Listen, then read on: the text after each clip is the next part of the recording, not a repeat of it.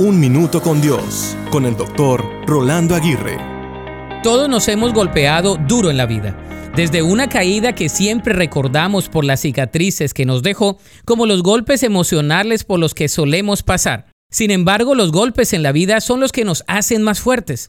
Pero, ¿cómo duelen, verdad? Aunque nos caigamos mil veces, debemos levantarnos de nuevo. En eso consiste la vida, de modo que la vida te dará golpes duros, pero Dios te dará fuerzas para resistirlos. Los golpes que nos da la vida no vienen para destruirnos, sino para enseñarnos las lecciones más profundas que no hubiésemos aprendido de otra manera. Los golpes marcan, pero a su vez nos fortalecen, así como las tormentas hacen que los árboles tengan raíces profundas. Crecemos con los golpes duros de la vida que se convierten muchas veces en toques suaves para el alma. La próxima vez que experimentes un gran dolor, recuerda que puede ser la antesala de una gran enseñanza y de una esperada victoria, porque detrás de cada dolor hay una bendición. La confianza, la fortaleza y la paz provendrán de Dios quien te sustentará y te fortalecerá.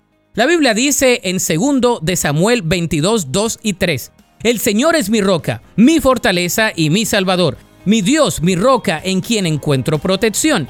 Él es mi escudo, el poder que me salva y mi lugar seguro. Él es mi refugio, mi salvador, el que me libra de la violencia.